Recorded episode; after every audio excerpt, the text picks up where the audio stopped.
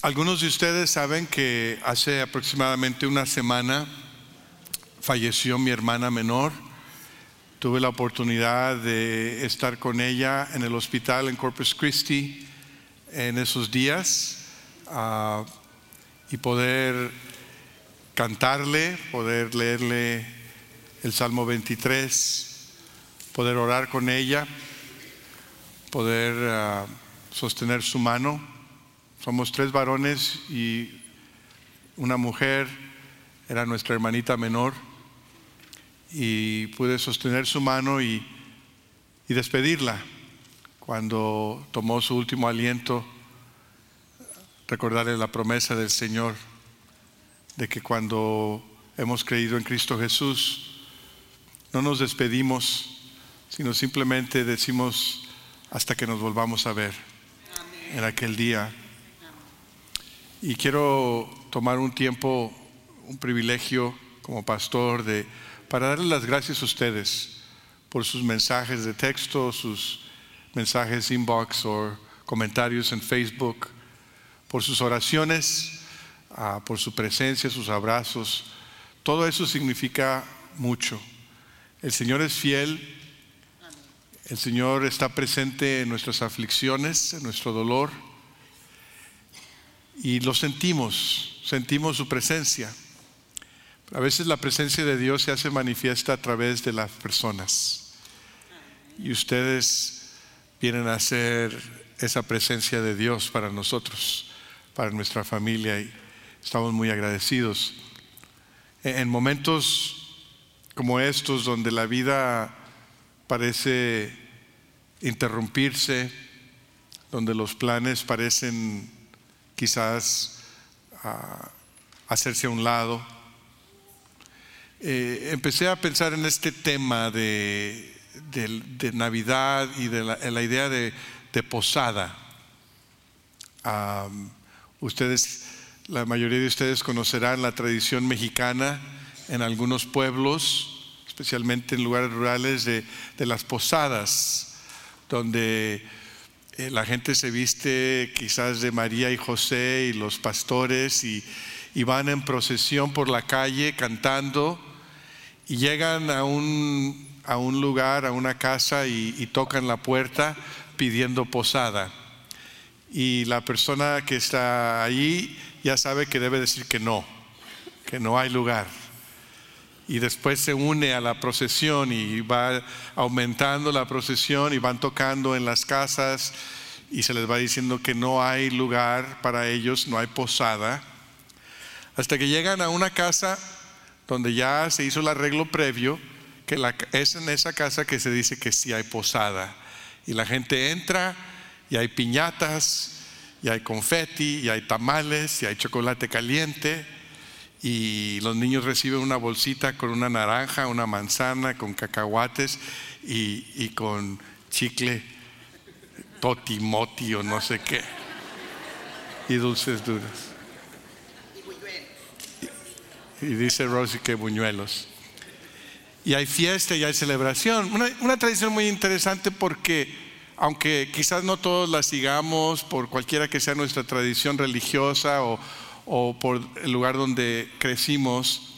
La, tradición me parece interesante porque lleva consigo ese, esa anticipación de, una, de la historia central de la Navidad, de un Dios que llegó a la tierra y no hubo lugar para su nacimiento.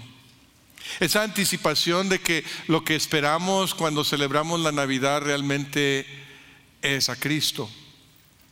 Y por eso en esta serie de diciembre el pastor Rolando y yo hemos titulado Posada. ¿Hay lugar para Cristo? Es una pregunta. Específicamente hoy, la pregunta que queremos hacer, que yo me hago a mí mismo, porque hoy me estoy predicando a mí mismo, como también a ustedes, es, ¿hay lugar para Cristo en mi Navidad? ¿Hay lugar para Cristo en tu Navidad? Es una pregunta que necesitamos hacer. ¿Qué, qué espacio hemos permitido tener para la presencia del Señor Jesús en esta temporada? Y quiero invitarles al texto de hoy que se encuentra en Lucas capítulo 2, versículos 1 al 7. Lucas 2, 1 al 7. Leyendo de la nueva versión internacional, dice así la palabra de Dios. Por aquellos días, Augusto César decretó que se levantara un censo en todo el imperio romano. Este primer censo se efectuó cuando Sirenio gobernaba en Siria. Así que iban todos a inscribirse, cada cual a su propio pueblo. También José, que era descendiente del rey David, subió de Nazaret, ciudad de Galilea, a Judea, fue a Belén, la ciudad de David, para inscribirse junto con María, su esposa, ella se encontraba encinta. Y mientras estaban allí, se le cumplió el tiempo. Así que dio a luz a su hijo primogénito. Lo envolvió en pañales y lo acostó en un pesebre, porque no había lugar para ellos en la posada. Qué interesante que cuando Dios envió a su hijo a la tierra, la gente estaba muy ocupada muy deprisa y muy llena para recibir al Hijo de Dios. Cuando el Dios del universo, el Dios que creó todas las cosas, el Dios que creó al hombre a su imagen y semejanza, tomó carne, se hizo hombre, tomó forma y semejanza de hombre y vino hacia la tierra para salvarnos, no hubo lugar para él, no hubo posada para Él. Y quisiera que meditásemos en ello el día de hoy.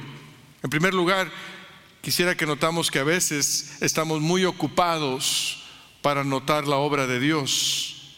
Muy ocupados para notar la obra de Dios. Yo, yo tengo la convicción, especialmente en días recientes, de que soy una persona demasiado ocupada. Ahora, yo entiendo que hay cosas en nuestra vida que son inevitables, hay cosas que el trabajo nos demanda, hay cuestiones familiares que necesitamos atender, pero, pero a veces nos comprometemos de más. A veces yo me comprometo de más. Me miran como que si yo soy el único. A veces nos comprometemos de más. A veces hacemos más de lo que nos toca. Y nos ocupamos. Y nos llenamos de actividad y de responsabilidades. Y, y he llegado a comprender que es difícil ver a Dios obrando cuando yo soy el que siempre está obrando. Que es difícil ver a Dios haciendo lo que Él está haciendo cuando yo estoy enfocado en lo que yo estoy haciendo. Y me pregunto, ¿hay lugar para Cristo en mi Navidad? ¿Hay lugar para Cristo en tu Navidad? El pueblo de Israel era un pueblo que estaba anticipando la llegada del Mesías por, por siglos. Los profetas habían anunciado. Israel había estado en exilio, habían sufrido en el exilio, habían anhelado la restauración. Dios los había traído cuando menos a un remanente de regreso, pero las cosas nunca fueron lo mismo habían tratado de edificar el muro y el templo, pero, pero ahora en el primer siglo el pueblo de Israel se encontraba bajo la opresión del imperio romano. Y anhelaban el día que Dios hubiese enviado el Mesías, descendiente de David, que pudiera regir como rey, pudiera restaurar a Israel a su gloria previa. Aquellos días de la grandeza de Israel que ahora se encontraban tristes, oprimidos, estaban esperando con anticipación la llegada del Mesías.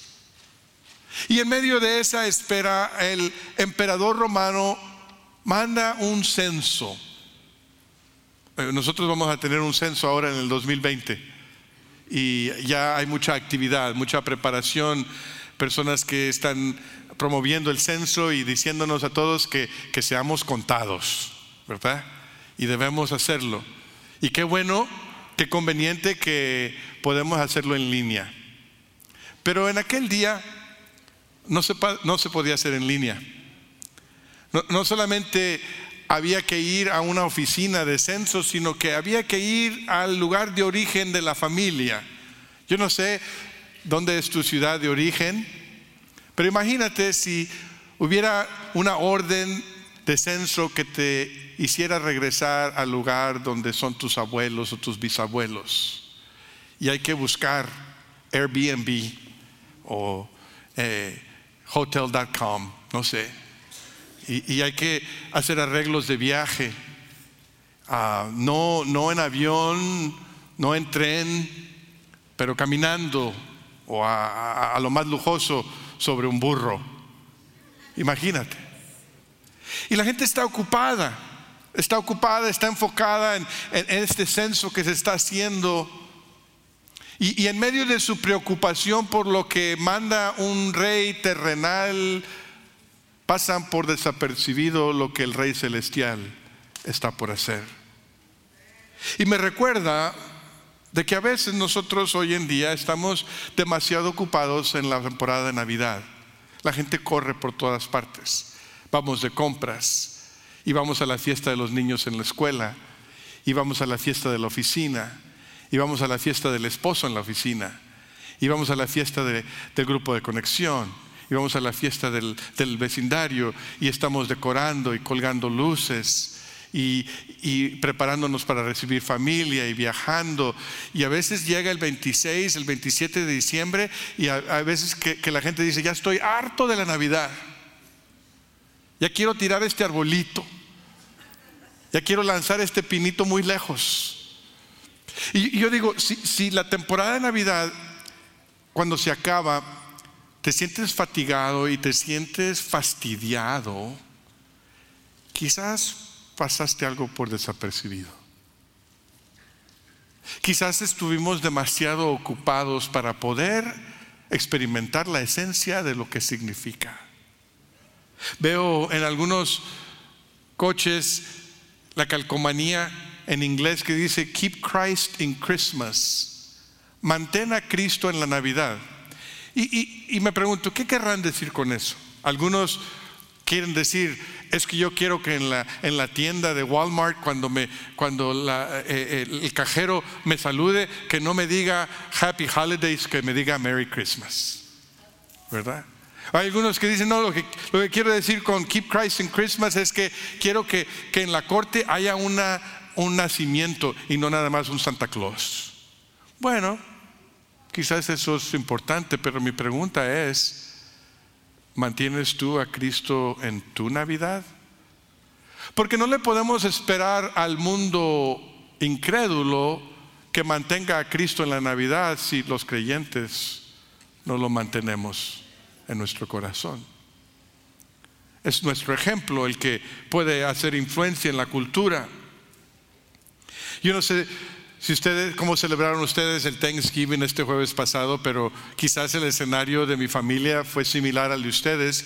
Por el fallecimiento de mi hermana, estuvimos la familia extendida en Corpus Christi y estaban mis hermanos y estaban mis sobrinos y mis sobrinas y mis hijos, una mesa de doce todos en la mesa y había comida y todos estaban anticipando el tiempo. Y en un momento de la cena observé que todos estaban en su celular, facebookeando, whatsappeando, tuiteando, texteando y no sé qué más. Y dije, qué interesante porque eh, eh, eh, los medios sociales son para conectarnos, ¿no? Y a veces parece que estamos conectados con todo mundo, excepto con los que están en la misma habitación, en el mismo salón. Y a veces nos pasa eso, ¿no es cierto? Que estamos tan preocupados por, por estar en contacto, por estar al día, por, por estar a la moda, por tener lo último que, que se dio, que a veces se nos olvida estar en contacto con Cristo. Cuando, cuando nuestros hijos estaban a más pequeños, les hacíamos fiestas de, cumpleaños y estábamos en una iglesia un poco más pequeña y cuando hacíamos la lista de invitados queríamos asegurarnos que nadie se fuera a sentir porque no los invitamos. Y era un trabajo difícil el decir, oye, y no, te, no se olvide tal y tal persona y tal. Y, y, y, bueno, y si esta persona le dice a la otra y luego van a saber, y eso era antes de Facebook, ahora ni modo, ¿eh? eh entonces, lo que decidimos hacer después de un tiempo es, ¿sabes qué? Vamos a invitar a todo el mundo. Y el que vino, vino. Y, y, empezamos a hacer fiestas de cumpleaños para nuestros hijos y a recibir 60, 70, 80 personas en nuestra casa. La preparación para la fiesta empezaba días antes. Mi esposo empezaba la limpieza y la decoración y la compra de comida. Y, y el día de, del cumpleaños nuestros hijos tenían tarea, te, eh, tenían responsabilidades de, de, de, responsabilidad de cierta parte de la casa y por favor no usen este baño, ya está limpio ya huele fabuloso. Y a mí me tocaba la carne asada y, prender el carbón y, y, había el pastel, las decoraciones y empezaba a llegar la gente y yo haciendo hamburguesas y mi esposa sirviendo y los niños corriendo y todo el mundo comía y se reía y nos divertíamos y quebrábamos la piñata y soplábamos las velas y tomábamos las fotos, abrimos los regalos y al final de todo el día ya cuando la gente se iba, y hay gente que no se iba, ya cuando la gente se iba, les decíamos a los niños, acostarse, porque mamá y yo tenemos que doblar sillas, doblar mesas, lavar vasijas, sacar basuras, y mañana es día de iglesia y se tienen que levantar temprano, así que a la cama. Y no muy contentos se iban a la cama. Y, yo me quedaba pensando, Hemos pasado días trabajando para recibir a la gente, pero no he pasado tiempo con el cumpleañeros.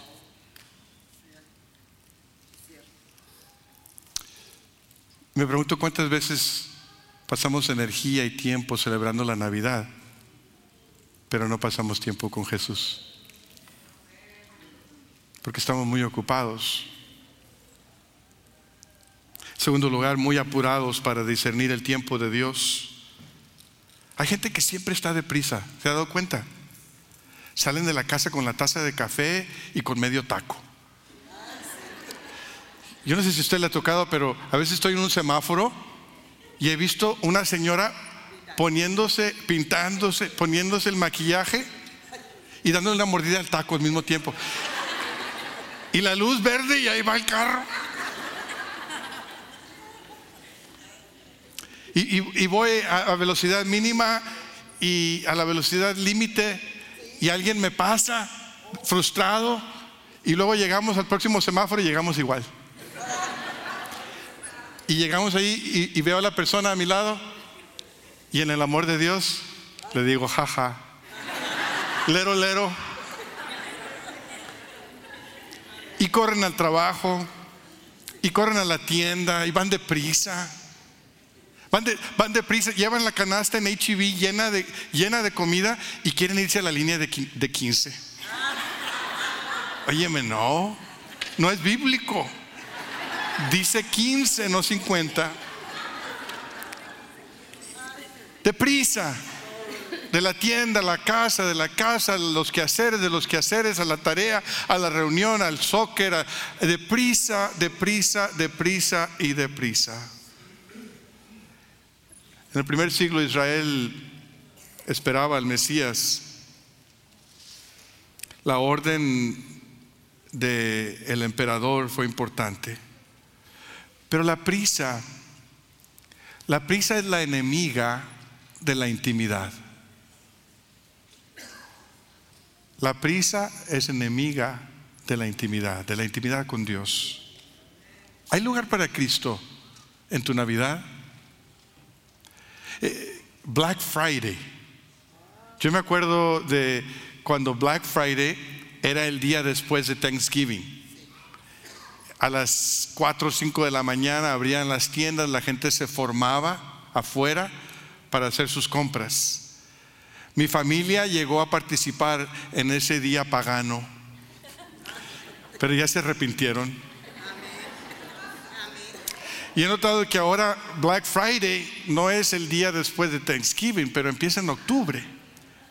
En octubre empiezan las ofertas de Black Friday y la gente empieza a, preocuparse por conseguir una buena oferta y todavía ni llega Thanksgiving. Todavía están los dulces de Halloween y ya están comprando para Navidad. Están deprisa. Si diciembre es un mes entero. Es más, la gente está tan apresurada por conseguir ofertas que, el jueves de Thanksgiving JCPenney abrió a las 2 de la tarde. Todavía tenían el gravy del pavo aquí. Y ya iban a la tienda. Y yo digo, ¿cómo puedes estar en acción de gracias por lo que Dios te ha dado si estás en ansias por lo que no tienes? Dios tiene su tiempo. Dios orquestó la llegada de Jesús a Belén. Lo había dicho por los profetas. Y, Lucas nos dice que llegó el tiempo, nos marca el tiempo del censo, nos marca el tiempo del nacimiento de Jesús. Para, para Lucas es importante que aquí hay un kairos, no es solamente un cronos. Las dos son palabras para tiempo en griego. Cronos es, el tiempo que marcamos en el reloj, pero Kairos es el tiempo de Dios. Cuando Dios interviene en nuestras vidas, en la historia. Y aquí hay un kairos. Y la gente está tan deprisa en Belén que no se dan cuenta que llegó Jesús. Estaba hablando con una familia de nuestro staff que han cambiado su dieta para mejorar su salud y nos estaban diciendo qué es lo que ya no comen y qué es lo que comen. Y una de las cosas que, nos dijeron a mi esposo y yo, entre las cosas que hemos dejado de comer, ya dejamos de usar el horno microondas. Yo dije, ah, chihuahuas. Porque yo recientemente, por la influencia de este, de este brother, dejé la harina de trigo y dejé los productos lácteos. Pero dejar el horno microondas ya es cosa mayor. ¿No? Imagínese usted la vida sin el horno microondas. Es difícil imaginarnos que hubo, hubo, hubo tiempos en los cuales no había horno microondas. ¿Cómo le hacíamos? ¿Cómo le hacíamos? Estamos tan acostumbrados al horno microondas que cambia nuestra actitud, ¿no es cierto? Tener las cosas pronto. ¿Sabes qué? Dios no cabe en tu horno microondas. Dios no cabe en tu horno microondas. Dios no es un Dios que está listo a la orden o al instante. Él tiene su tiempo. Él cumple su propósito en su tiempo. A veces nosotros nos preocupamos del mañana, pero Dios tiene mañana en sus manos. A veces nosotros queremos ayudarle a Dios con el tiempo, Queremos apresurar el tiempo de Dios, pero Dios no necesita nuestra ayuda. Él tiene su tiempo perfecto. El Señor Jesús llegó a la tierra en el momento indicado para la historia redentora.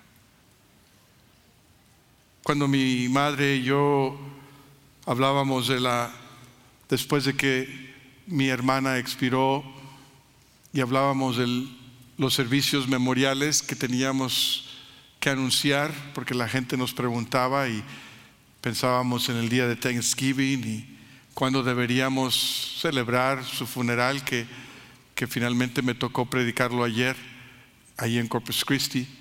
Pensábamos en qué sería conveniente para la familia y qué sería conveniente para la gente que viene de afuera y, y qué sería conveniente para ellos y para la iglesia. Y después me detuve y pensé, ¿no se supone que un funeral debe ser conveniente? Es interesante que en nuestra cultura americana queremos que hasta los funerales sean convenientes. Pero la muerte es inconveniente. Y a veces Dios está en la inconveniencia para llamar nuestra atención.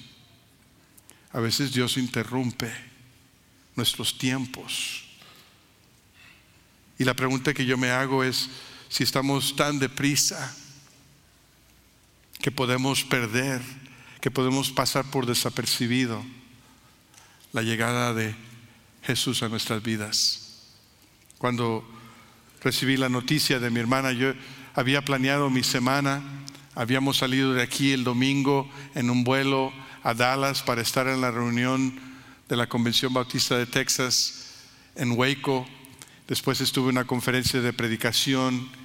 Luego me tocaba estar en la reunión de la mesa ejecutiva de Buckner International. El sábado nos íbamos a reunir como familia extendida para ir a ver a, Texas jugar con Baylor fútbol americano y el domingo regresar para la sesión de negocios aquí en la noche para la iglesia en conferencia. Yo tenía todo planeado, todos mis tiempos, los vuelos, el alquiler del, auto, el presupuesto. Pero cuando recibo la llamada de mi mamá de ir a Corpus Christi porque las cosas están difíciles, hay que interrumpir los planes, hay que cambiar los planes. Y a veces me pregunto si estoy tan ocupado, tan deprisa, que, que puedo pasar por desapercibido lo que Dios tiene ya planeado para mí. ¿Hay lugar para Cristo en tu Navidad? En tercer lugar, a veces estamos muy llenos para recibir la presencia de Dios. Una de las cosas más difíciles de las comidas navideñas y la comida de Thanksgiving es la cuestión del postre. Además de que me gusta mucho el postre y hay cosas que ya no estoy comiendo, cuando paso por la mesa de postre empiezo, empiezo a visualizar lo que me voy a comer. De ese de nuez, un pedacito y, y ahí voy escogiendo, ¿no? Y ya nos sentamos a la mesa a comer y cuando terminamos de comer estoy demasiado lleno para el postre. Es una de las situaciones más tristes del mundo. Estar demasiado lleno para el postre. Y a veces me pregunto si estamos demasiado llenos para Cristo. Si, nuestra vida está llena de preocupación, de ansiedad, de autosuficiencia, de orgullo, de distracciones, de prisa, que, estamos muy llenos para Cristo. ¿Hay lugar para Cristo en tu Navidad? Cuando Cristo viene a Belén a nacer, no había lugar para Él. Cantamos hace unos momentos el himno, tú dejaste tu trono y corona por mí al venir a Belén a nacer mas a ti no fue dado el entrar en el mesón y en establo te hicieron nacer. Ven a mi corazón, oh Cristo, pues en él hay lugar para ti. Ven a mi corazón, oh Cristo, ven, pues en él hay lugar para ti. ¿Hay lugar para Cristo en tu Navidad? ¿De qué están llenas nuestras vidas? ¿Cuál es el espacio que el Señor ocupa en esta temporada? A mí me gusta la temporada que no es muy conocida en nuestra cultura, pero es la, temporada de Adviento. E, es algo que no, no es muy popular en las tiendas o en la televisión porque no vende mucha mercancía, porque la temporada de Adviento es una temporada de anticipación, de reflexión. Es crear un espacio en medio de nuestra vida ocupada y apresurada para pensar, orar, meditar en lo que significa que Dios se hizo hombre, que Dios vino a la tierra. Nosotros de cuando nuestros hijos eran pequeños celebramos esta temporada de Adviento que comienza más o menos en el primero de diciembre. Y, lo, hacíamos de muchas formas. A veces teníamos un calendario, tenía 25 días y, y cada parte del calendario se abría una puertecita y habría un texto bíblico que leíamos juntos. A, veces eh, mi esposa tenía algo que estaba hecho a mano y se sacaba de una bolsita y se iba llenando en, una, en otra bolsita el calendario. Me acuerdo que una vez hicimos una cadena de papel de construcción y, cada, ah, cada eslavo de, de, la, de la cadena tenía dentro de ella un, texto bíblico y había 25. Y el primero de, diciembre nos juntábamos como familia y rompían el primero y leíamos el texto bíblico, anticipando la llegada de Cristo. Y el, el 2 de diciembre volvíamos a hacerlo y abríamos el siguiente. Y cada día hasta que el 25 de diciembre ya se acababa la cadena. Y era una forma de enseñarle a nuestros hijos, el pensar en la Navidad no es anticipar qué te va a traer Santa Claus, pero es que Cristo ya vino a la tierra y crear espacio en nuestras vidas para Él. Lo podemos hacer como familias, como adultos. Te, te animo a que, a que hagas un espacio en tu vida, en, en tus tardes, en tus mañanas, para meditar en la venida de Cristo. Tengo aquí enfrente de mí dos envases, uno que está lleno de unas piedritas azules muy bonitas que mi esposa compró, espero, espero que en oferta, ah, y, y llenan, y es para llenarla con agua y ponerle una vela, y se ve muy bonito cuando está en la mesa. Y tengo el mismo envase del mismo tamaño vacío. Y yo me pregunto si, si este envase representa la vida de alguien que está lleno de preocupaciones, de ansiedades, de actividades, de autosuficiencia, de orgullo. Y, esto representa la vida de alguien que, que tiene un espacio grande. Y si pudiéramos pensar que estas botellitas de agua representan al Espíritu Santo y quisiéramos que el Espíritu Santo nos llenara. Puedo tomar esta botellita que está llena de agua y empezar a llenar este envase, este frasco. Y hay espacio para el agua. Ahí va fluyendo esta agua que representa al Espíritu Santo hasta que llega al tope. Y tengo más o menos un cuarto de botella que todavía queda en el envase original. Y puedo tomar el envase del mismo tamaño, con la misma cantidad de agua, que representa la presencia del Espíritu Santo, y empezar a llenar este otro frasco con el agua.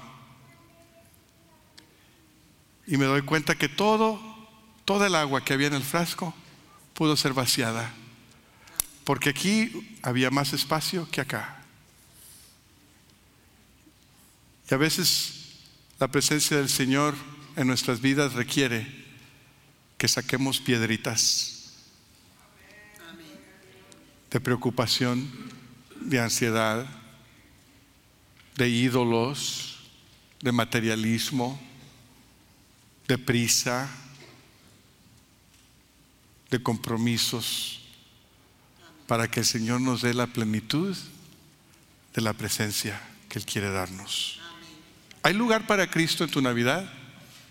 ¿Cómo vas a crear espacio esta temporada tan ocupada? ¿Cómo vas a crear espacio para que Cristo tenga el lugar central en tu Navidad? Que cuando la historia escriba de ti, no se diga como se dijo de Belén, que no hubo lugar para él, que no hubo posada para él. La postura de oración de muchas personas eh, eh, es, distinta. Algunos se arrodillan. Es interesante porque cuando nos arrodillamos no podemos correr a ningún lado. Algunos unen las manos para orar y el unir las manos así nos, nos recuerda que dejamos de hacer algo con las manos para estar quietos delante del Señor. Otros cerramos los ojos cuando oramos. Es, es una manera de decir me desconecto de todo lo que está a mi alrededor para enfocarme en el Señor. Hay personas que oran con las manos abiertas. Es la forma de decir, Señor, recibo todo lo que tienes para mí.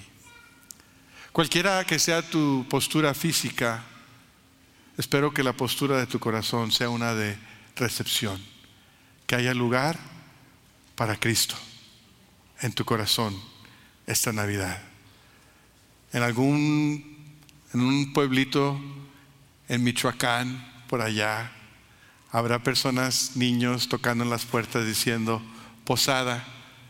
Y unos dirán, no hay. Y alguien dirá, sí hay. ¿Hay lugar para Cristo en tu Navidad? Oremos. Señor, esta tarde te damos gracias por tu palabra. Te damos gracias, Señor, por que tú viniste al mundo en la persona de Cristo. Y hoy pedimos, Señor, que, que no nos permitas pasar por desapercibida tu presencia. Señor, que nos hagas sensibles, alertas, aún saques de nuestra vida lo que ocupa el lugar que te pertenece a ti. Ahora te lo entregamos. Quiero invitarte a ponerte de pie en este momento y, quiero invitarte a, a responder al mensaje de la palabra de Dios. Quizás quieras pasar al frente y estar de rodillas. Quizás quieras orar con alguien más. Quizás quieras estar ahí en tu lugar y, y abrir tus manos y orar y decir, Señor, ayúdame a crear espacio en mi Navidad para ti. Cualquiera que sea tu compromiso, cualquiera que sea tu decisión, cualquiera que sea tu necesidad, tráesela al Señor mientras cantamos.